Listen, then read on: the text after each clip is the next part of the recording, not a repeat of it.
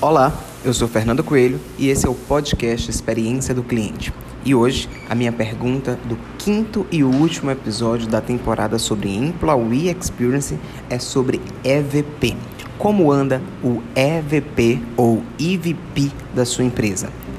O EVP é o Employee Value Proposition e é uma proposta de valor da oferta de trabalho de qualquer organização. Ele é composto de atributos e de qualidades que expressam a cultura da organização. O EVP ele ajuda a tornar atraente a tua empresa, tanto para os colaboradores atuais quanto para os candidatos potenciais. Em síntese, o desequilíbrio entre uma oferta e uma demanda de profissionais qualificados, ele é apontado desde a década de 90 e nesse contexto é preciso desenvolver uma marca, uma imagem de empresa empregadora que seja atraente. E surge como uma forma de estabelecer uma gestão proativa das dinâmicas de atração e das dinâmicas de retenção dos profissionais mais qualificados que estão disponíveis no mercado.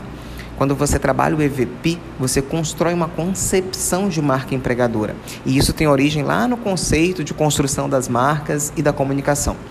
Para você entender melhor, de maneira geral, a marca representa um conjunto de atributos e de qualidades que muitas vezes essas qualidades são intangíveis que comunica de forma diferente a maneira e a proposta das experiências únicas de um produto ou de um serviço, e isso também se aplica ao ambiente de trabalho. Você trabalhar o EVP, você precisa focar em alguns aspectos, por exemplo, como recompensa.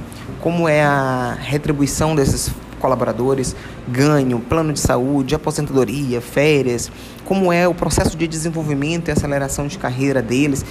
Tudo isso vai impactar na percepção de marca e de proposta de marca. É, o EVP é como as pessoas percebem o negócio. Vai ser uma mensagem que vai influenciar a decisão do colaborador sobre o emprego ou a decisão de um futuro candidato que é um excelente talento para ir ou não para aquela organização.